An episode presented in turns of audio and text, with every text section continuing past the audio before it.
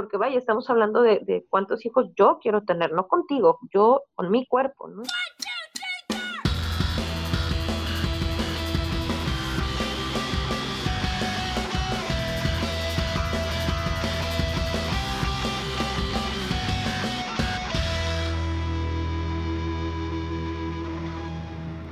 Hola, soy Eli. Claudia. Giovanna. Y hoy tenemos una invitada especial. Hola, soy la doctora Fernanda Bueno, mejor conocida como tu ginecóloga. Gracias por invitarme. En episodios anteriores habíamos, eh, hemos estado abordando temas sobre la salud femenina y de hecho el anterior episodio hablamos sobre esta experiencia de elegir a tu primer ginecólogo, cómo es entre las personas que ya fueron al ginecólogo y personas como yo que aún están tomando esa decisión. Súper evidenciada, tengo miedo de la doctora, pero, pero estoy en ese camino, estoy en ese camino. Otra... Una vez, ahorita. Sí, ya. Tan mala me veo.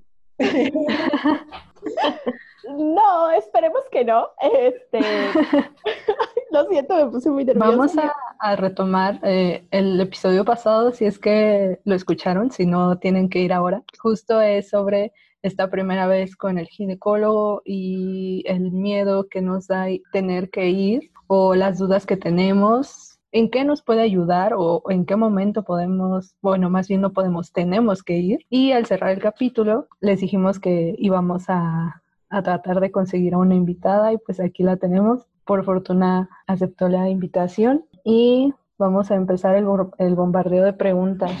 Pero antes, antes de empezar con ese bombardeo, estaba, mientras hacíamos el research para este episodio, estaba viendo que ahora no solamente los pediatras, no sé, yo los asocio con nada más bebés, salud de bebés, y pues ahí mueren, ¿no? Pero aparentemente no, como que no sé si lo dejan hasta los 14 años, porque estaba escuchando, leyendo un artículo sobre la American Academy eh, of Pediatrics, obviamente de Estados Unidos. ya saben, aquí la salud en México.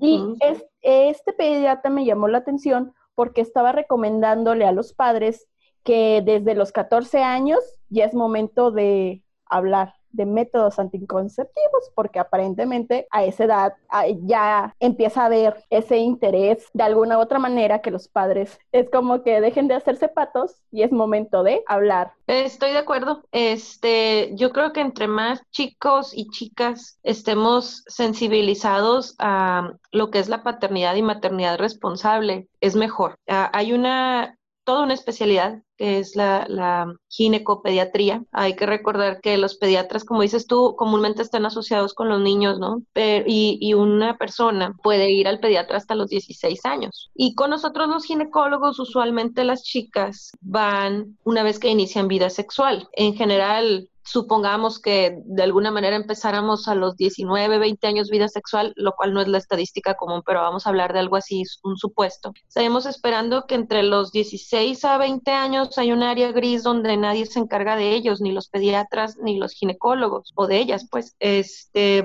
entonces es toda una especialidad, pero desafortunadamente es un área aparte de gris, que no ha demostrado mucho interés entre los mismos especialistas. Entonces, eh, terminamos ahí peloteando de repente a las pacientes entre el pediatra y el ginecólogo. Pero en algo tienes razón, los, las personitas tienen que estar bien, bien sensibilizadas desde chiquitos. Y, y no necesariamente hablar de, de, índice de Pearl y de efectividad con los niños, porque obviamente lo van a preguntar al, al modo en que ellos quieren saber, pero entre más temprana inicias la educación sexual y hables con estos temas de naturalidad, de revisarse, de los métodos, de, todo esto, incluso de nuestras propias experiencias enfrente de ellos, todo va a ir fluyendo mejor. De repente, yo creo que de aquí las que estamos, la mayoría escuchamos a nuestras mamás decir, ay, me toca ir al ginecólogo, ay, me toca el papá Nicolau, ay, qué doloroso. Y ahí vienen muchos miedos, muchas veces infundados, ¿eh?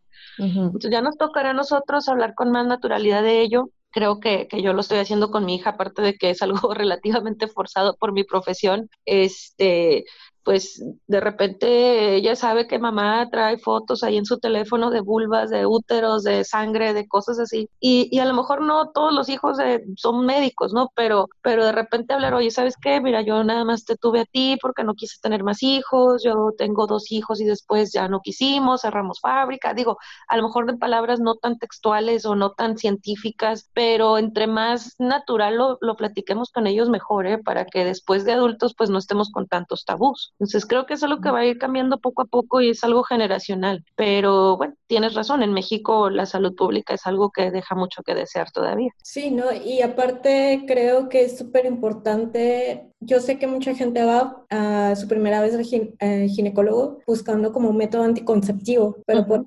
adolescentes y todo eso que apenas van explorando su cuerpo, van explorando, eh, no sé, la parte eh, sus genitales y todo eso, eh, mujeres este, que experimentan con su menstruación y todo, no se dan cuenta que en esa etapa a lo mejor hay cosas que no son tan normales, pero que no les dicen y, ellas creen y, así van por la vida creyendo que eso es lo normal, ¿no? Entonces, igual comúnmente como que la idea es voy a preguntarle a mi amiga porque tal vez ella sabe, pero la amiga también está perdida. Entonces, sí, sí, es, es ah, lo decíamos la vez pasada, ¿no? Sí, es normal. Ah, bueno, pues es normal, me quedaré aquí. Y pues no, tienes que ir al, al médico.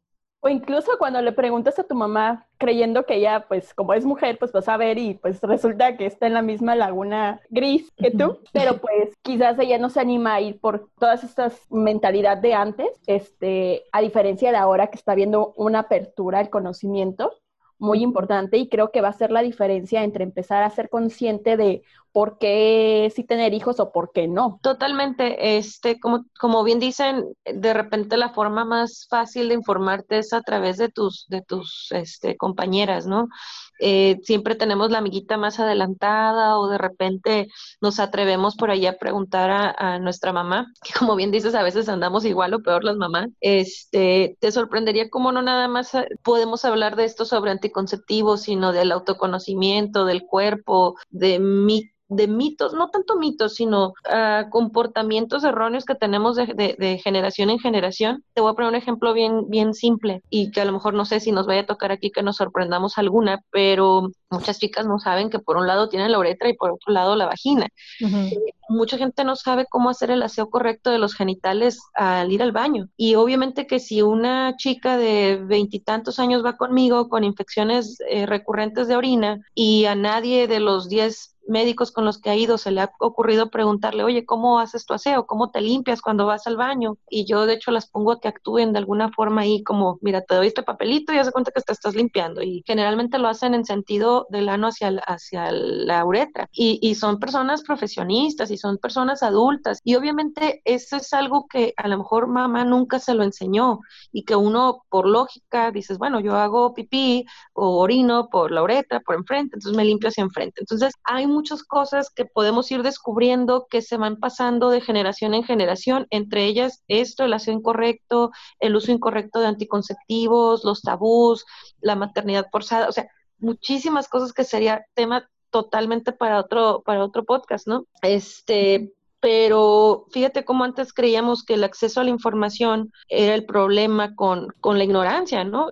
Y resulta que ahora tenemos la información en la palma de la mano, pero no necesariamente la información correcta. Entonces, este tipo de podcast que ustedes están haciendo, pues basados en evidencia, basados en, en, en, ciencia, pues es lo mejor que podemos hacer para informar a las compañeras, ¿no? Porque hay cada blog que ya se imaginarán, cada información y cada post que pues, ¿qué les digo, no? Está inundado el, Facebook de fake news y, de mitos y de cosas que hay que ir haciendo como debatiendo poco a poco y que realmente es lo que me toca a mi diario en, mi práctica privada. Sí, es, es todo un rollo saber, bueno, les como dices, por un lado una cosa, por otro lado ves otra cosa y al final dices, no, pues, ¿qué, qué espero? No vamos al médico. Donde está la respuesta, ahí no, ni siquiera le buscamos. Vas ya cuando traes aquí una fiebre súper altísima, con un montón de complicaciones y es como, es que había leído los síntomas en internet y no parecía que fuera por ahí. Siempre les digo, tengo cáncer de Google, ¿no? Este, en manera de broma les comento a mis pacientes que, que de repente con el dentista y con, con, el ginecólogo es con quien no vas hasta que ya no te queda de otra, ¿no? Y lastimosamente tanto para nuestra salud bucal como genital no debería de ser así, ¿no? Pero es, es complicado, es todo un rollo, pero no, no, no, no, este, no doy tanto miedo. y ya, ya entrando más al tema, ¿por qué se recomienda eh, asistir a un ginecólogo antes de agarrar tu primer método este, anticonceptivo? En primer es porque hay todo un abanico de métodos, marcas, laboratorios, etcétera, y cada uno tiene indicaciones para cada paciente. Puede ser algo tan sencillo como dices, preguntarle a tu amiga y que me funcione lo que ella está tomando, o puedo de repente tomar algún medicamento o algún hormonal que no sea compatible conmigo o con mis antecedentes o con antecedentes familiares importantes, por ejemplo ejemplo, si tú tienes un antecedente de tromboembolia en tu familia, es posible que tú tengas una enfermedad de coagulación o hipercoagulación. Y ahí estaría contraindicado cualquier hormonal, cualquiera, cualquiera indicado. Entonces, si yo lo tomo sin alguna prescripción médica y sin que alguien me haga una historial, entonces entro en el riesgo de que tenga una complicación o un efecto adverso bastante serio.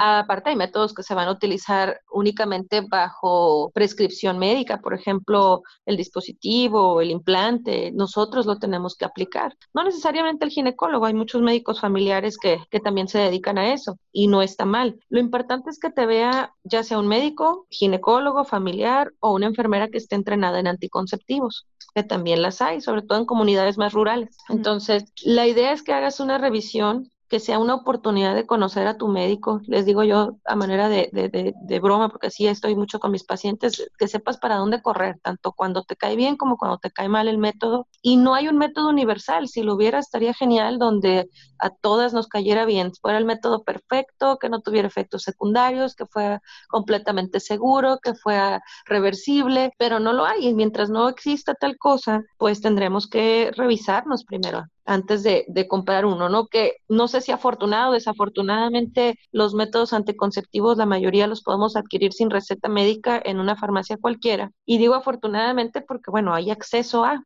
y desafortunadamente porque se abusa de, de, algunas, de algunos medicamentos que deberían de estar un poquito más controlados. Pero en general es eso, esa es la, la, importancia de, o sea, hacerte un historial clínico, una revisión y que obviamente vayas entrando en contacto con el médico que te va a hacer tus revisiones por lo menos anuales. Más o menos, ¿a qué edad es recomendable ir? ¿Cuando iniciamos la menstruación o antes de? ¿O cuando nada más se quiere, bueno, no sé, yo asocio ir al ginecólogo, no sé por qué, ni siquiera lo asocio con métodos anticonceptivos, lo asocio con ya cuando estás embarazada, es el momento de ir. No sé, de eso platicaba en el episodio pasado. no sé por qué tengo esa mentalidad, pero ¿cuántas no? Bueno, es que los ginecólogos somos ginecobstetras, somos ginecólogos y obstetras. Ginecología estamos hablando de prevención de enfermedades de la mujer y tratamiento. Y obstetra es la parte de nuestra especialidad que se dedica a los embarazos y los partos. Entonces, somos ambos. Eh, entonces, puedes asociarlo a partir de hoy con las dos cosas. Entonces, la obstetricia es la parte de los partos, la parte de la ginecología, pues es la parte de la salud femenina. Hay algunos que nos vamos más en enfermedades de la mujer, otros que literal ven mucho control prenatal, pero eso es sobre la práctica médica. En cuanto a tu pregunta de la edad, no existe una edad específica. Yo recomiendo que a partir de que inicias vida sexual, pero no quiere decir que no podamos ver niñas más chicas. Ejemplo, me preguntan las señoras, que ya son mis pacientes, tengo una niña que está arreglando, ¿se la traigo? Yo, no, no me la traigo. En primera, porque ¿quién quiere el ginecólogo a los 12 años? O sea, si no queremos ya a los 25, ¿no? Entonces, yo les comento algo muy específico, porque para esto no hay normas, ¿eh? esto sí es bien importante, no hay una norma específica. Digo, bueno, si tu niña te pide venir, tráemela porque es por algo, o sea, alguna curiosidad que no le puedes resolver tú o la amiga Google está teniendo un pendiente. Y nos toca ver cosas tan sencillas como dudas o cosas más complicadas como que ya en confidencia te platiquen algún abuso o situaciones así. obviamente no le vas a cerrar la puerta a esa niña que ya quiere venir, pero si yo mamá agarro y llevo a mi niña literal, al ginecólogo, va a llegar y no se va a abrir porque ella no es su interés. Entonces les preguntas a estas niñas, bueno, ¿qué tienes? ¿Por qué te traen? Y te dicen, no sé, mi mamá me trajo. Y de ahí ya no sales. Entonces, la pacientita que quiere ir tenga la edad que tenga, obviamente va a aprovechar más la consulta, naturalmente que las niñas o parejas o parejas o chicas que son este núbiles, que nunca han tenido penetración, pues, obviamente no se va a hacer una revisión genital y eso lo aclaramos desde antes de que vayan a la consulta. Pero hay otras cosas que podemos hacer, revisión de genitales externos cuando es necesario, un ultrasonido pélvico, revisión de mamas, enseñarles a autoexplorarse, pero no es lo habitual. no es una regla que las chicas que arreglan tengan que ir a menos, ni cuando son irregulares, ojo, porque todas empezamos teniendo ciclos anovulatorios y aunque unas afortunadas tienen su periodo rítmico, irregular totalmente desde siempre, habrá unas que empiece esa o sea, orquesta hormonal a empezar un poquito a afinar sus cuerdas poco a poco y tener ciclos irregulares. Y es normal y es natural y no pasa nada, siempre y cuando no hay hemorragias. Cuando una chica no tiene vida sexual aún, pero está teniendo hemorragias antes de los 19 años, porque antes de los 19 es natural que haya cierta irregularidad. Entonces sí es momento de ir al ginecólogo, ahora sí que te lleve tu mamá o no te lleve. Porque aquí lo que queremos prevenir es que vaya a haber anemia y con la anemia vienen otras situaciones como bajo aprovechamiento en la escuela, baja estatura, etcétera, etcétera. Entonces hay ciertas indicaciones más específicas, digámoslo, cuando la paciente tiene interés de ir, cuando tiene más de 19 años y aunque siga siendo virgen, sea irregular, o cuando tienes menos de 19 años, pero tus ciclos vienen con hemorragias. Esas serían las indicaciones más precisas para acudir al ginecólogo. Y obviamente, pues cuando ya inicias vida sexual o antes de y quieres un método, que sería genial, ¿no? Empezar ya la vida sexual con un método anticonceptivo. Sí, eso sería lo ideal porque muchas creo que iniciamos sin, sin eso, ¿no? O sea, lo único que conocemos es el condón y ahí, ahí quedó. Ah, exacto. Pero no, hay un montón de cosas que necesitamos porque los condones fallan y, si, y según yo, ya me, ya me dirás tú si me equivoco, se recomienda pues doble protección, o sea, el condón y otro método ya sea hormonales. Hormonales, naturales. definitivos, pero pues... Sí, sí, sí, sí, si hablamos de efectividad, todos pueden fallar, ¿eh? Todos, absolutamente, incluso los métodos definitivos. Entonces, cuando tú combinas dos métodos que no interactúan entre sí, obviamente aumentas tu efectividad. Y obviamente compartes la responsabilidad en primera y, en segunda también te ayudas a prevenir enfermedades de, transmisión sexual, cosa que los métodos convencionales no te protegen, ¿no? Y aún así, con todo y preservativo, pues podemos tener algunos contagios, pero obviamente disminuyes riesgos, ¿no? Entonces, sí es lo ideal, no es lo más común, desafortunadamente, pero es lo ideal. Yo tenía, bueno, hice como una pequeña investigación de qué es lo más común que preguntan. Y una de las cosas, por ejemplo, es el flujo vaginal, qué tan normal es, o cómo, cómo debería ser. O sea, obviamente creo que tenemos ese flujo, pero hay gente que dice, eh, a veces, no sé, tengo una secreción extraña, debo ir, no debo ir, qué es lo normal, qué es lo normal. Había una duda porque era como, eh, genero cierto flujo, pero ese flujo llega a manchar mi ropa interior, como a desteñirla. Entonces, la pregunta era como, ¿eso es normal o no es normal? Puede ser normal. O sea, obviamente todo debe ser personalizado y obviamente todo requiere una revisión, pero el pH de la, del flujo vaginal es ácido y tiende a decolorar la ropa interior. Definitivamente puede ser normal, o sea, no podría afirmarlo obviamente sin revisar a la paciente, ¿no? Como en todo. Este tipo de, de preguntas en Internet suelen esconder consultas detrás. Y, y, lo mejor, como siempre, y eso es lo que siempre les digo, lo mejor es revisarse. Pero lo que sí es una realidad es que el pH de vagina es ácido y puede ser normal desteñir la ropa perfectamente. Lo normal de una mujer es que haya flujo, que nos han enseñado que las chicas no tienen vello, que las chicas no huelen, que las chicas no tienen secreciones. Eso es todo otro tema, que ustedes lo saben. Pero lo natural es que tengamos flujo y, y la, la ropa interior para eso es, de hecho, no es para verse bonita ni para Victoria's Secret, ni para nada de eso, ¿no? sino para contener los, los, los flujos de uno. Por algo está ese puente de algodón ahí, ¿no? Sí, así es.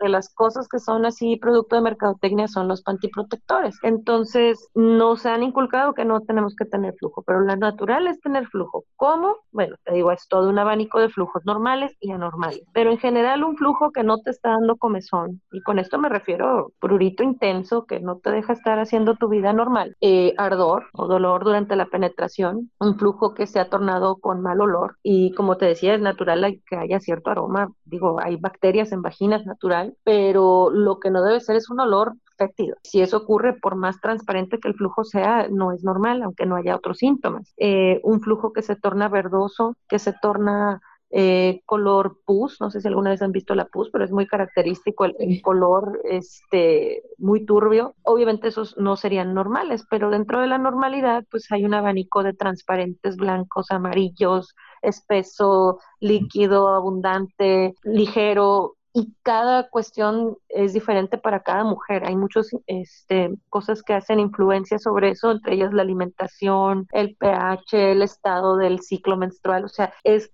muchísimo, ¿no? Pero lo importante que hay que reconocer es que hay que aprender a vivir con flujo. Yo nunca he visto un hombre que se preocupe por no manchar su calzón, entonces, porque tengan flujos, cosas que, créanme, lo tienen. Y generalmente no es algo que les preocupe, ¿no? Y nosotras sí. Entonces yo lo resumiría a, a que los flujos normales tienen un pH ácido, tienen un olor relativamente amargo, eh, no fétido y que pueden ser poco o mucho, eso depende mucho de cada persona y que no tiene un color verdoso. Si todo esto no lo estás experimentando, yo creo que es un muy buen momento de acercarte a, a tu ginecóloga y ver si ya tú personalmente estás dentro de la normalidad, ¿no? Otra pregunta es, después de mi primera vez, ¿hay un cambio en mi cuerpo, ya sea como, no sé, físico, en las hormonas, algo que pueda alterarme después de mi primera vez? No las hormonas femeninas como tal, a menos que quedes embarazada. Obviamente ahí va a haber un cambio.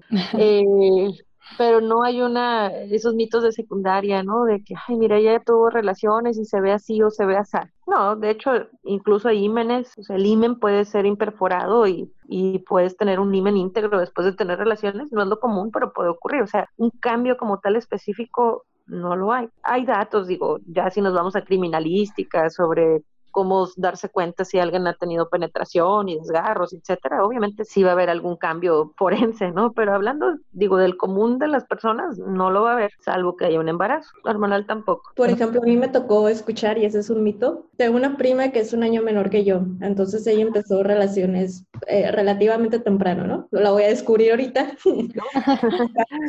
Pero decía como es algo que le dijo su mamá y es algo que ella se quedó como en su mente de que sí, le va a pasar. Que el momento de que ella tuviera relaciones se iba a dar cuenta porque se le iban a ensanchar las caderas. Yo también escuché eso. Yo también he escuchado eso. eso es el mito de secundaria, pues. O sea, la chica que se desarrolló rápido ya le están diciendo que esa chica de seguro ya no es virgen y bueno, todo el mundo la ve feo, ¿no? Porque ya la pobre resultó ser caderona y acumular su grasita corporal en, en, las caderas, ¿no? Como mucha gente lo hacemos. De hecho, la mayoría de las mujeres, el tipo de acumulación de grasa, pues es ginecoide, o sea, es en la, en la en la pelvis, pero eso no quiere decir que tengas ya relaciones, para nada. Entonces imagínate las pobres chicas que se desarrollan rápido, ya están como que con la letra escarlata en la frente, ¿no? Ah.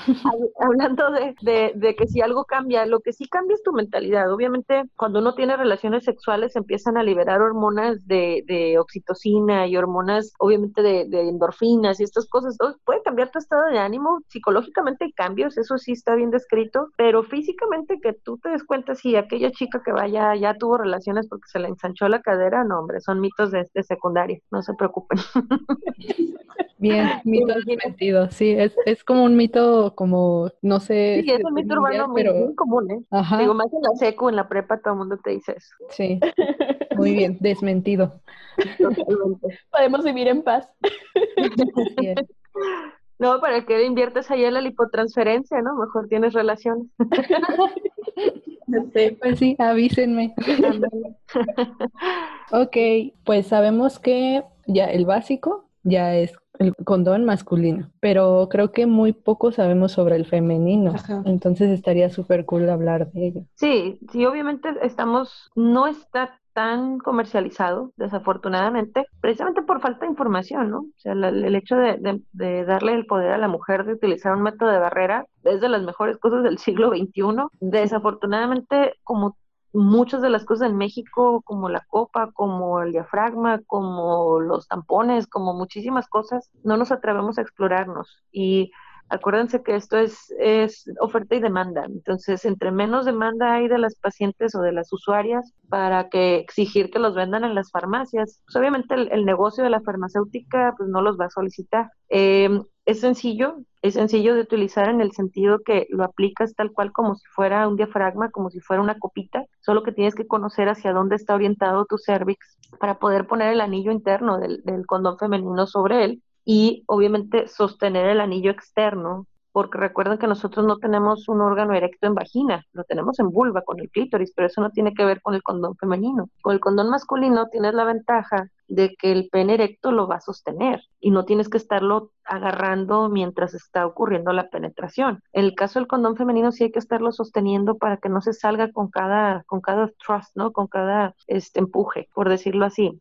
Entonces lo que ha hecho que sea un poquito no incómodo porque no lo es, pero sí poco práctico de alguna manera, pero creo que el, estar seguras de que estás teniendo una penetración sin que haya contacto piel con piel con, con pene eh, y que la mujer tenga el control sobre ello, creo que eso es lo de las mejores cosas que pueden haber. Desafortunadamente no hay mucho mucho auge en él, pero creo que es, es momento de que la mayoría lo exijamos, ¿no? Digo, si no quieres exigirle a tu pareja que se utilice un preservativo y que tienes la desconfianza que se lo va a quitar o que te va a convencer o que no lo compró, bueno, aquí está el mío, ¿no? Y me pongo el mío y hazle como quiera.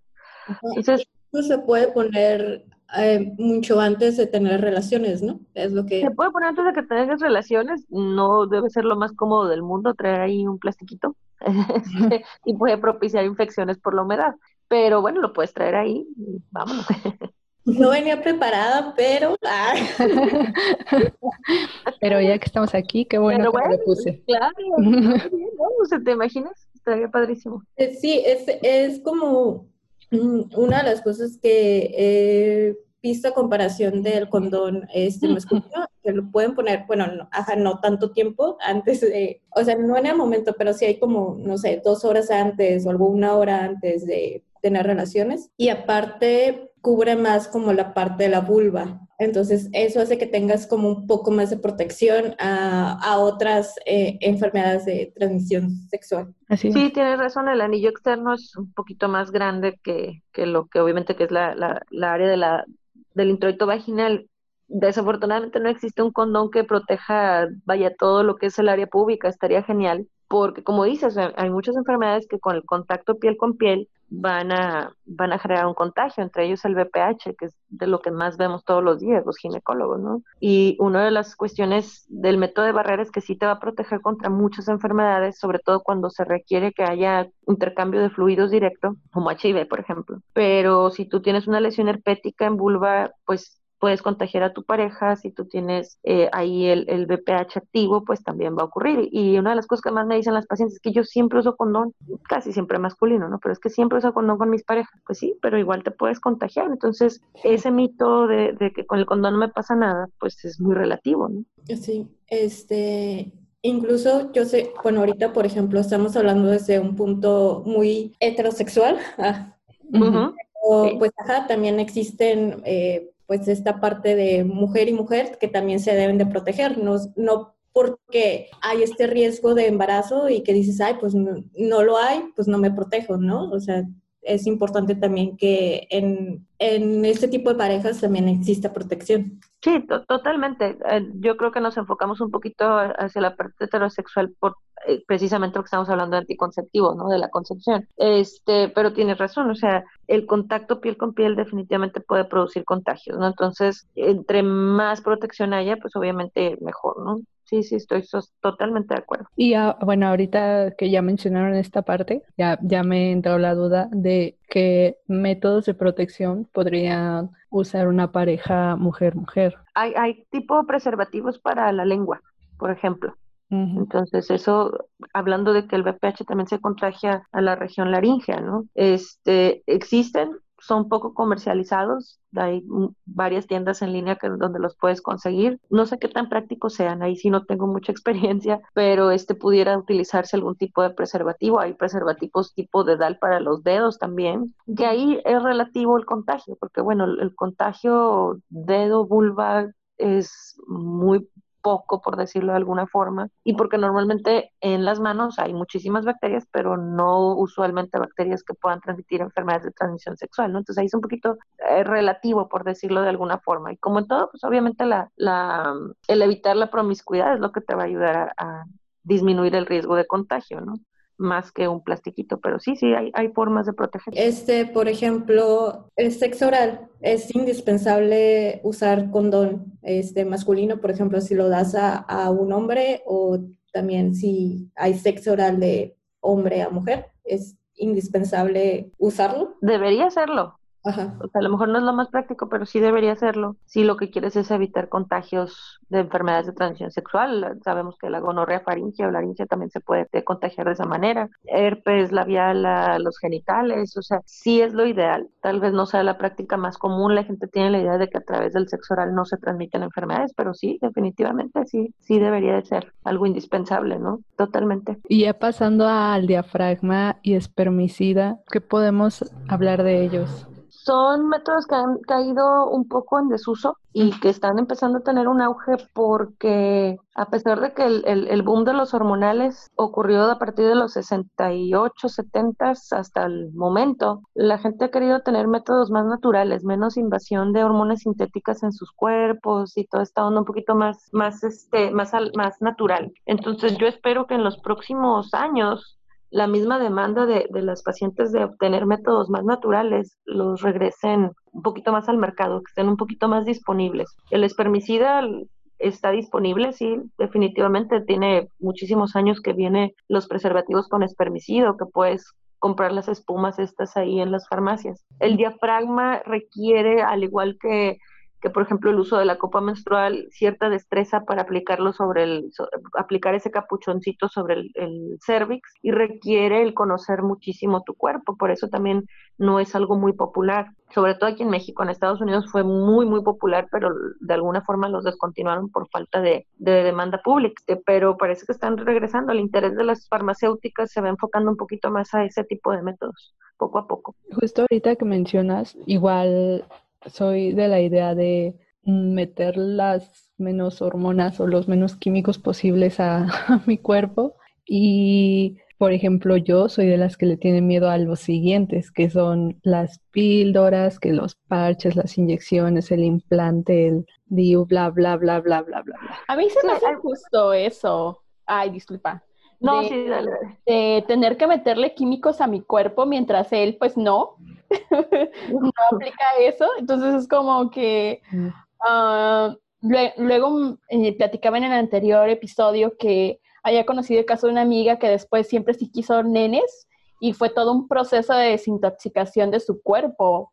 Entonces fue como que, mm, bueno, ahorita, ahorita, entonces eso me abrió dudas. Porque, Qué bueno que hablaste de eso. Ajá, entonces es como que si tomarlos, no tomarlos o controladamente o qué otros efectos que no me están contando pueden ocurrir con mi cuerpo.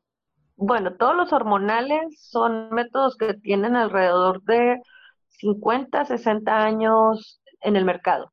Entonces, nada dura tantos años en el mercado más que la Coca-Cola haciéndote daño, ¿verdad? Sí. Este, hay muchas corrientes. ¿En qué sentido? Y, y, todo esto que platicaste ahorita es todo un tema, de verdad. O sea, de aquí se pueden salir 10 programas. En primer, la desigualdad, ¿no? El, decir, ¿por qué yo, si yo me embarazo máximo una vez al año? Eh, ¿Por qué no mejor él, que puede embarazarnos a varios al mismo tiempo? Digo, solo eso es todo otro programa, ¿no? Desafortunadamente se han enfocado los esfuerzos de la anticoncepción o de, o de la maternidad responsable en las chicas y para el hombre nada más el condón. Por varios motivos. Una, porque el generar células espermáticas, pues es un, una función del cuerpo que no es tan específica como la ovulación con ciertas hormonas. Es decir, puede haber ciertos desbalances hormonales donde los hombres todavía produzcan bastantes cantidades de espermas, entonces no hay el bloquear una sola hormona para que esto no suceda. Pero bueno, te decía yo, eso es otro, otro caso, ¿no? Pero tienes razón, ahí hay mucha desigualdad. Si nos enfocamos en que así es ahorita y que poco a poco iremos emparejando las cosas y nos vamos a la parte de las hormonas, me dices eh, eh, ahorita esta parte de por qué meter mis ¿por qué meter muchas hormonas a mi cuerpo o hormonas externas a mi cuerpo? Porque no quiero meter más hormonas a mi cuerpo. Si lo vemos desde ese punto de vista, el embarazo te va a meter muchísimas hormonas más. Lo mejor es, obviamente, utilizar dosis bajas controladas de un anticonceptivo. ¿Cuál? Bueno, eso ya lo verá cada quien con su médico. En cuanto Pero tienes razón, hay gente que no le gusta y hay ciertos efectos secundarios que son indeseables. Eh, se ha visto que los primeros años de uso del anticonceptivo puede aumentar el riesgo de cáncer de mama, los primeros años de uso, eh, pero no con el paso del tiempo. Esto no está corroborado, pero a final de cuentas son hormonas sintéticas. En cuanto a lo de tu amiga, que me dices que se tuvo que desintoxicar, ahí no hay motivo ni razón, porque están formulados, afortunado o desafortunadamente, para que en el caso, por ejemplo, de las pastillas, cada pastilla dure en tu cuerpo 24 a 28 horas. Tan así que si te olvidas de una, pues puede ocurrir una ovulación, ovulación perdón, espontánea y te puedes embarazar obviamente sin protección, ¿no? Entonces, esto de la desintoxicación famosa, que es otro mito de las chicas de prepa y de secundaria y de las comadres, es totalmente erróneo. Para eso tenemos un hígado y ese hígado metaboliza esas hormonas. Tan así que cuando te tomas la última de la cajita o la última activa, a los dos, tres días, ese endometrio que estaba sosteniéndose por esa hormona se necrosa y se cae y por eso te baja. Entonces no tienen un efecto acumulativo en el cuerpo y con esto también digo desafortunadamente porque pues evitaríamos salpingoclasias y vasectomías y vaya, tendríamos que tomarlo, dicen las señoras, cinco años y ya después no te pudieras embarazar cuando no hay nada más falso que ello. Entonces es importante es uno de los mitos más arraigados. No, no me las tomo porque después no voy a poder tener bebés.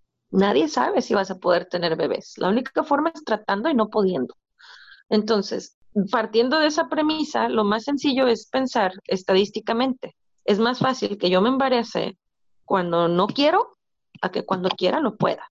Entonces, el esfuerzo de la anticoncepción es utilizar un método. Vaya, no estoy diciendo que específicamente las pastillas, pero mientras no quieras un baby, pues hay que cuidarse. Y aún así fallan, y eso es, te digo, cosa para otro capítulo completamente pero lo más sensato es eso, utilizar un método mientras no estemos buscando bebé.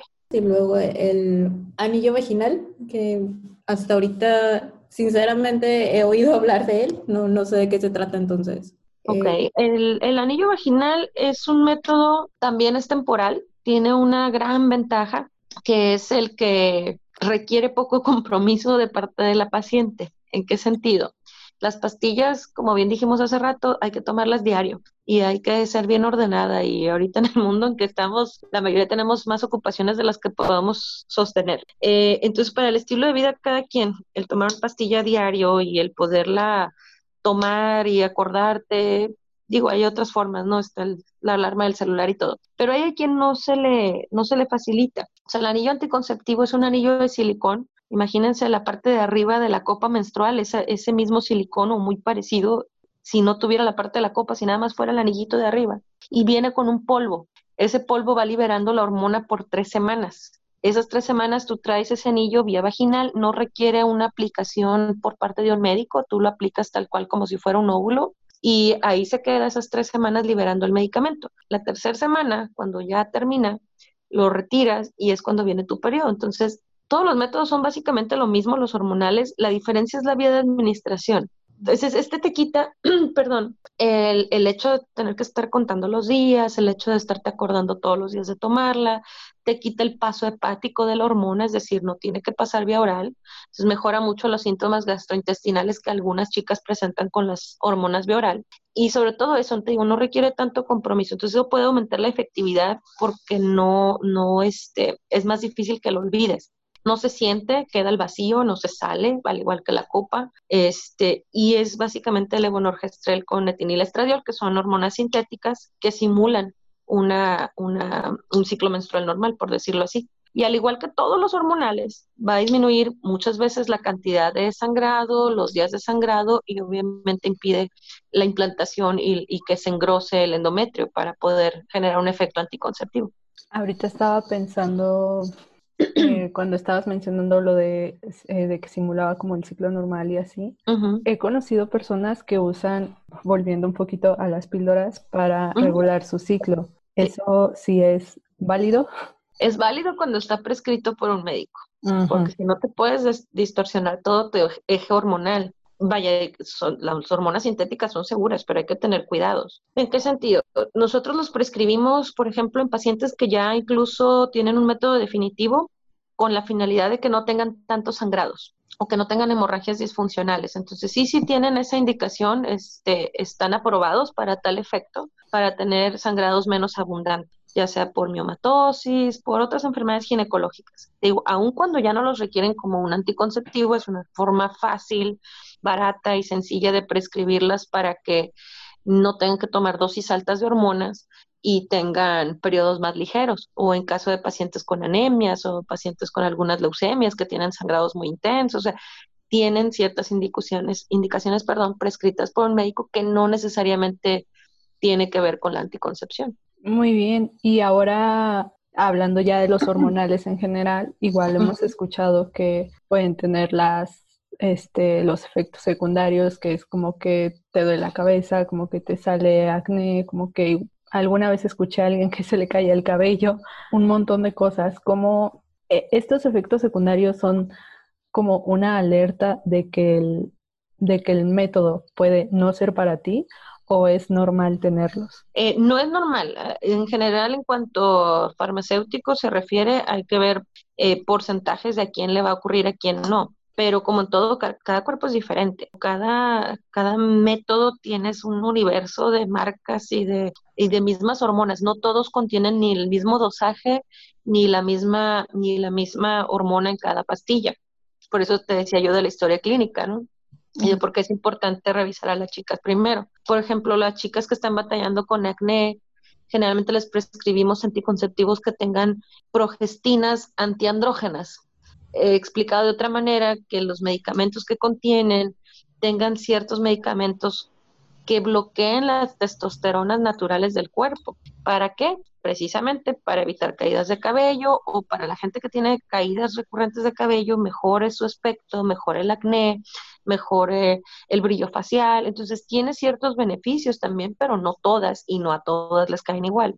Entonces, cuando tú tienes un efecto contrario al que estás esperando, primero hay que saber que estamos otorgando una hormona exógena, o sea, que viene de afuera y que tu cuerpo a veces la va a aceptar y a veces no, pero como en todo les damos un periodo de gracia, siempre y cuando no sea un efecto obviamente grave y generalmente es entre tres a seis meses.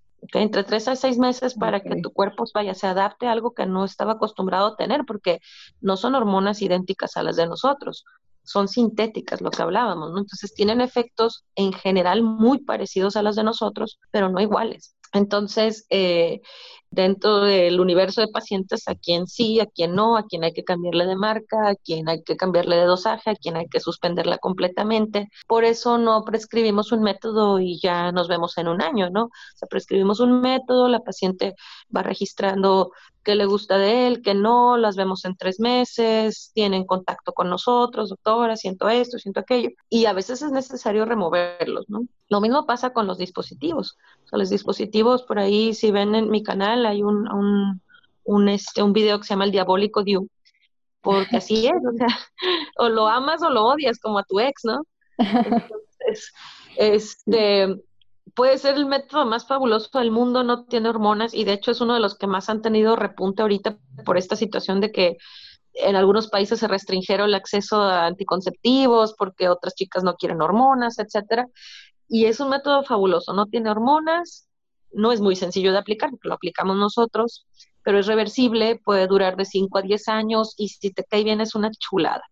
Y si no te cae, bueno, hay gente que tiene unos sangrados pésimos los primeros meses y después ya les cae hay gente que nunca le cae y siempre están con cólicos intensos y con sangrados súper abundantes y anemias y bueno, no vamos a someter a alguien a que pase por todo eso, ¿no? Pero a final de cuentas, a quién sí le cae y a quién no, o sea, no lo puedes adivinar ni nosotros como médicos, ¿eh? Ojo, pero obviamente no es lo mismo, te lo aplican y te vean un año a que te lo aplique y te esté dando seguimiento. Esa es la diferencia entre acudir nada más una única vez y llevar realmente un seguimiento con un médico. Y lo mismo con los, hormonales, todos son, son, muy parecidos en ese sentido. Inyecciones, parches, pastillas, anillo anticonceptivo, vaya, lo que cambia generalmente es la vía de administración, pero los efectos adversos pueden ser muy parecidos. Y digamos, el lío me dura cinco años. Eh, acabo esos cinco años y se recomienda volver a ponérmelo o cambiar de método. Lo puedes, mira, todo depende de en qué estado estés en ese cinco años, en ese quinto año. Acuérdate que dura entre cinco y diez años. Entonces tampoco es como los hormonales o como otro método donde se vence y se acabó. Eh, si tú vienes y me dices en cinco años, ¿sabes qué, Doc? Yo ya me pienso embarazar en un año. Yo creo que es factible dejarte, si está bien colocado ese aparato, está en su lugar y te sientes bien con él, dejarlo ese, ese sexto año y retirarlo para que te embaraces. Pero ese sería un caso muy particular tuyo. Hay gente que me dice, ¿sabes qué? No pienso tener más bebés, pero todavía no vamos a hacer la vasectomía, todavía no voy a hacer mi salpingoclasia, quiero tener esa poquita ventanita ahí, pero quiero algo bien seguro y quiero seguir con el método. Entonces cambiamos el método, quitamos ese dispositivo y ponemos uno nuevo, porque ahí la inversión y la incomodidad de pasarla, pasar un nuevo aparato vale la pena. Pero si ya estás en planes de y te falta poquito, bueno, se puede optar por dejar ese aparatito ahí. Y también depende de la paciente. Hay veces que me dicen, no, ya no lo quiero, quiero cambiar de método. Entonces es muy individualizado pero no, no es como, como un cartón de leche, pues no, ya son los cinco años y ya se acabó. Bye. exacto. Con mi cuñada, que por ejemplo, ella usó el DIU y tuvo un embarazo. Sí. Ajá, quedó, quedó embarazada, o sea, teniendo DIU puesto. Obviamente cuando eh, pues ya se entera que está embarazada, va con su ginecólogo para retirarse pues el, el dispositivo, el DIU, pero pues acá es como decir que estos métodos pues no son 100% efectivos y que puede, pueden haber excepciones, ¿no? Sí, por supuesto, de eso todos tenemos que estar bien conscientes de ello, ¿no? Ningún método es 100% seguro, pero obviamente es más seguro el DIU trayéndolo que no trayéndolo. Eso es lo que yo siempre les digo a las chicas. O sea, es que no es seguro, no, no es seguro, pero es seguro que te embaraces si no te lo pones, ¿no? Entonces, eh, digo, entre broma y broma tratamos de que, de que se concientice un poquito esto. Es que fulanita salió embarazada, pues sí, pero tú vas a salir más rápido. O sea, realmente muchos de los embarazos que ocurren con el aparato, con el dispositivo, y no es, comento el caso de tu cuñada porque no, no estuve ahí, no, no es algo personal, pero la mayoría son dispositivos que se dejaron ahí postparto, por ejemplo, y que no se revisaron o que tienen mucho que no acuden precisamente al ginecólogo. Raras veces yo veo un embarazo con dispositivo y que el dispositivo esté perfectamente en su lugar. Entonces, la mayor parte de las veces cuando ocurren embarazos es porque está en el, en el canal cervical el dispositivo, es decir, ya se está saliendo y acá en el fondo del útero perfectamente puede haber una implantación de un baby, ¿no? Entonces, este, te digo, no es caso personal de, tu cuñada, no la conozco, no sé si así fue el caso, pero vaya, si lo retiraron en el embarazo, lo más seguro es que ya haya estado en el canal cervical. Pero concientizarnos, ¿no? sé que efectivamente no es ningún método es infalible, que el dispositivo ahí aumenta ciertos riesgos durante un embarazo, por supuesto, eso es innegable. Este, pero vaya, sería manejar cada caso de forma individual, pero yo creo que es más seguro traerlo que no traerlo, chicos. Definitivamente. Con respecto a eso, porque sí lo he pensado. o sea que en caso de que decida irme por ese método, tendría que estar revisando nada más que no se mueva, porque pues obviamente va a haber movimiento, pero para verificar de que se sigue manteniendo sí, esto es bien importante. Digo, el movimiento va a estar ahí, pero acuérdate que con la intimidad no se mueve. Eh, ahorita lo que estamos viendo muchas expulsiones de dispositivos es por la copa menstrual, chicas. Entonces hay que tener esa precaución. La copa menstrual puede generar un vacío, ustedes lo saben, y si no eh, se, se rompe ese vacío previo a, y tú traes un dispositivo ahí, puedes succionarlo. O sea, no el aparato directamente, pero a través del cervix crear un efecto de vacío y empezarlo a, sacar. Sí, lo Otro mecanismo es que cuando quieras sacar la copa, te traigas los hilitos agarrados en, él, en ella entonces lo tracciones, que claro que te darías cuenta, ¿eh? porque te va a dar cólico. Oh. Pero es algo que estamos viendo frecuentemente, pero con la intimidad no se sale. Se sale con hemorragia, se sale con la copa, se sale con traccionar los hilitos, este, directamente, ¿no? O sea, andarlos buscando ahí y sacarlos. Este, y se sale por los mismos cólicos, digo, naturales del cuerpo. Es un cuerpo extraño y a veces el cuerpo lo va a rechazar. Eh, entonces, definitivamente también hacer conciencia de ello. O sea, tengo un método, tengo que estarme checando. Por lo menos cada seis meses o cada vez que vaya yo al ginecólogo, la mayoría tenemos este, un ultrasonido ahí a la mano y el dispositivo es muy fácil de, revisar, inclusive sin hacer una revisión genital. ¿eh? Entonces, este, tomar conciencia un poquito de ello, ¿no? Hasta ahí mi pregunta. Qué bueno saber lo de la copa.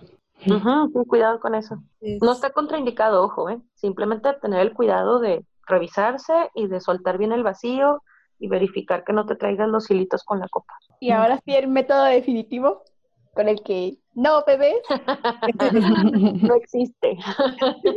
no existe. Los, métodos definitivos tienen una gran efectividad.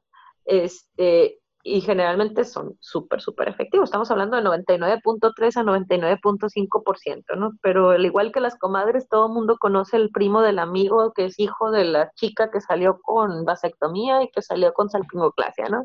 Entonces, y eso es independiente de la técnica, ojo, aquí hay un mito muy muy, muy arraigado entre las señoras, que a mí nomás me amarraron, que a mí me cortaron, que a mí la técnica es exactamente la misma para todas. No es reversible. Cuando haces una recanalización, la efectividad para volverte a embarazar es menos del 10%, entonces, y mucho menor, creo que es 5, no recuerdo exactamente la cifra para las vasectomías que son revertidas. Entonces hay que tomarlo pues como lo que son métodos definitivos, tener en cuenta que uno de cada mil pueden fallar. Este, ¿Es un margen menor? Es un margen muy bajo, de hecho es el menor, junto con el dispositivo Mirena y Kailina tienen la misma efectividad que una vasectomía, eso, es bien importante, son de los métodos más efectivos eh, hormonales, ajá, este, y en cuanto a los definitivos, pues la vasectomía y los y la salpingoclasia, ¿no? Tener en cuenta que debe ser una decisión tomada de forma muy madura, personal, esto no debe de influir la pareja, es muy importante, ni nosotros en, la pareja, ni ellos en nosotros, porque vaya, estamos hablando de, de, cuántos hijos yo quiero tener, no contigo, yo con mi cuerpo, ¿no? Entonces, este, eso es bien importante, es independiente de la edad. Otra cosa no te genera ningún cambio hormonal, no está demostrado científicamente por ningún método científico que cambie algo en tu cuerpo. Lo que se hace es una obstrucción del tubo que va de la trompa, que va del ovario hacia el útero. Entonces, esto ahí no se genera ninguna hormona. Entonces, estos mitos de que a mí me dio la menopausia y que yo me volví loca, no existe. Y el único requisito para quererte operar es quererte operar, ser legalmente mayor de edad y firmar un consentimiento informado. Que ya de ahí que haya médicos que objetan conciencia para operarte, eso es otra cosa, ¿no? Y eso no tendría que haber mi opinión médica con ella, pero, pero técnicamente hablando, una paciente legalmente apta para firmar un consentimiento puede operarse si ese es su deseo. Súper importante. Y una vez que ya se operan, por ejemplo, en este método definitivo, ¿qué pasa, por ejemplo, con mi menstruación o con mi proceso de ovulación? ¿Sigue todo normal? Como Sigue en pie, tal cual, no hay ninguna modificación al respecto. Las pacientes que notan más diferencias son las que tenían métodos hormonales, porque hay que recordar que los hormonales disminuyen el, el, sangrado, disminuyen los cólicos, disminuyen los días de sangrado. Entonces, gente que ha tenido toda la vida cuidándose con hormonas, se operan, entonces ven otra vez un ciclo, pues normal, de siete días, con más cólicos, pero no es por efecto de la, de la cirugía, es por efecto de que ya no toman los hormonales. Eso es importante porque eso es uno de los mitos más arraigados, pero realmente no le pasa nada particularmente a la menstruación o a tus hormonas porque te operaste. Wow. Ahora sí que ha roto varios mitos que tenía en mi cabeza. Muchas gracias. De nada, y esperemos que también en otras chicas que hayan tenido pendientes con eso. Yo, tengo otra pregunta, y eso es un poco contrario a lo, que estamos mencionando de eh, métodos anticonceptivos. Pero, por ejemplo, ¿qué pasa uh, si yo ya tengo, y, hablo así personalmente, ¿no? Tengo ya más de 30 años y pues me quiero embarazar, o sea, ¿qué, qué complicaciones puedo tener? Y si hay como este examen de conteo de óvulos para ver cuántos óvulos tengo todavía fértiles y todo eso. Tendría que ir a un ginecólogo, obviamente, en, en este momento de ya deseo este, embarazarme, entonces pues acudo a ti para un chequeo general, ¿no? Sí, como en todo y a toda edad, ¿eh? eso más que la edad cronológica, hay que tener en cuenta la edad biológica de cada quien, porque les comento a mis pacientes, el, que tengas más de 35 no es un factor de, de condena y el parir un bebé a los 34 no es un factor protector. Definitivamente influyen varios factores. La edad es uno de ellos, estoy de acuerdo, pero no es todo O sea, es el cuidado que yo tengo con mi cuerpo, mis hábitos, sean tóxicos o no, este, qué tan buen estilo de vida llevo, lo que va a influir a final de cuentas en mi salud general y, posteriormente en la salud del embarazo y del baby, ¿no? Eh, algo que comentas es muy importante, una consulta preconcepcional, que desafortunadamente tampoco tenemos la cultura de hacerlo, así como hablábamos de que no nos, no vamos a un método anticonceptivo pre o previo a tener relaciones, pues muchas veces no vamos a una consulta preconcepcional.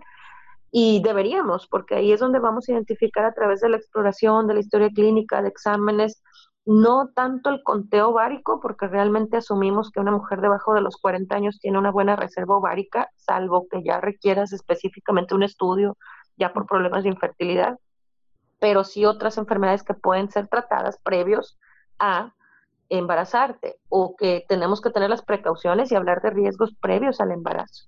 Entonces, definitivamente siempre va a ser una buena idea el, acudir a tu ginecóloga previo a buscar el embarazo. Eso es un sí o sí, pues que, desafortunadamente todavía no tenemos esa cultura. Poco a poco he ido viendo cada vez más pacientes que, que se informan al respecto, este, pero no es el común todavía. Generalmente ya me llegan en el segundo trimestre ya las pacientitas embarazadas. No sabía que debía de haber eso, honestamente, hasta aquí me estoy enterando. Y creo que está, está padre eso de tener esta información, porque al final lo que buscamos es informar sobre salud femenina y de alguna u otra manera darles ese poder a las mujeres que ya sé que por timidez o porque no sé por qué nos acercamos a las amigas cuando no son ginecólogas. Entonces sí es importante saber y, y gracias por compartir, Clau. Eh, y ya, ya, último, o sea, bueno, mi parte. Este, y algo que creo que no hemos tocado dentro de los otros ah, métodos eh, es la pastilla del día después, que es un método de emergencia y creo que para mí es súper importante hacer hincapié en esto porque mucha gente sí lo toma como método, método anticonceptivo y pues no lo es. Entonces sí quisiera como que eh, que venga tu, opinión como médico y que realmente pues nos digas qué es lo que pasa al momento de tomar la, pastilla de emergencia. Creo que es, es muy afortunado el que tengamos el acceso a ella. definitivamente yo creo que son que 15 años que lo aprobó COFEPRIS más o menos en, en, aquí en México y es muy, muy afortunado que no se requiera receta médica. Yo creo que eso es un logro grande para, para la salud femenina. Lo que no es un logro grande es la desinformación. Definitivamente el que las chicas lo tomen bien, dices tú, como, como chochos, ¿no? Como, como si fuera un preservativo, que yo tengo relaciones y uso el condón y tengo relaciones y pues me tomo la pastilla al día siguiente y así lo dicen por si las dudas. Si ustedes se fijan, no hay falta de acceso, no es cara, eh, es disponible, sin embargo, el índice de embarazos no planeados sigue siendo muy alto en México. ¿A qué se debe esto? Pues a eso, al, uso incorrecto de. Eh, debería de ser un método donde yo estoy usando, por ejemplo, un método de barrera y falla y se rompe o lo que sea. Y entonces este, utilizo mi anticonceptivo de emergencia, no por si las dudas, sino de perdida. ¿Sí me explico? O sea, ya falló mi método principal, de perdida me tomo el método anticonceptivo de emergencia. O en el, desafortunado evento de una violación, por ejemplo, donde no tienes tú el poder de poner un preservativo. Bueno, por lo menos uso un método de emergencia. Pero siendo una progestina y a altas dosis, tiene efectos serios sobre, irreversibles, ¿eh? reversibles sobre el eje hormonal. Eso hace que después de tomarla, las chicas tengan un sangrado muy abundante, o se retrase su periodo. Esto depende de qué parte del ciclo menstrual la tome. Eh, el caso es que siguen habiendo eh, embarazos no planeados y esto se debe muchas veces a que te va a impedir la ovulación entre el 60 a un 65-68% de los casos. Estamos hablando casi de un volado, chicas. 50-50, ¿no? Entonces, por eso digo que es un de perdida, entre comillas. Pero si tú ya ovulaste al ser una progestina, va a propiciar que la capa de endometrio se vuelva más propicia para el embarazo, no por nada se llama progesterona o progestina, progestación. Entonces, esa es una de las causas de que si no funciona, pues los embarazos sigan adelante sin ningún contratiempo y al contrario, ¿no? Se utilizan las progestinas o las progesteronas en pacientes ya embarazadas para amenazas de aborto y para reforzar los embarazos. Entonces, ¿qué pasa si no ovulo? Pues quedo bien embarazada. Digo, si ovulo, quedo bien embarazada, pero bien embarazada. Entonces, mucha gente se justifica el no tomar anticonceptivos porque son hormonas y no le quiero meter hormonas a mi cuerpo.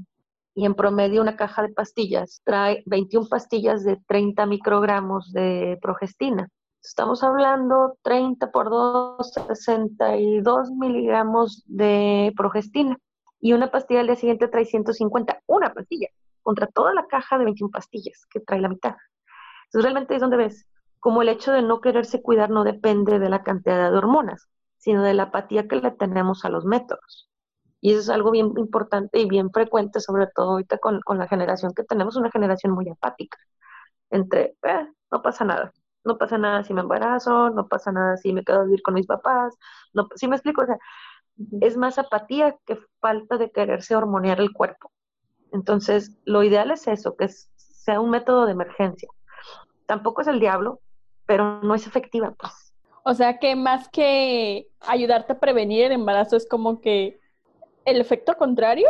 Si no funciona como para impedir la ovulación y tú ya ovulaste, puede tener el efecto contrario. Definitivamente te digo que la usamos en dosis muy parecidas para sostener embarazos en amenazas de aborto. Wow. Súper dato esto mi cabeza explotó. Eh, eso último no lo sabía, lo que sabía era como que pues es una bomba hormonal a que te metes al, al, al, usar, bueno, al tomar este tipo de pastillas y acá pues es totalmente como lo dice, o sea, de emergencia, no es como te lo vas a tomar cada vez que tengas relaciones o lo recomendable es como dos veces al año máximo y intercalado de seis meses, o sea, tampoco es Sí, que dos meses seguido o algo así, ¿no?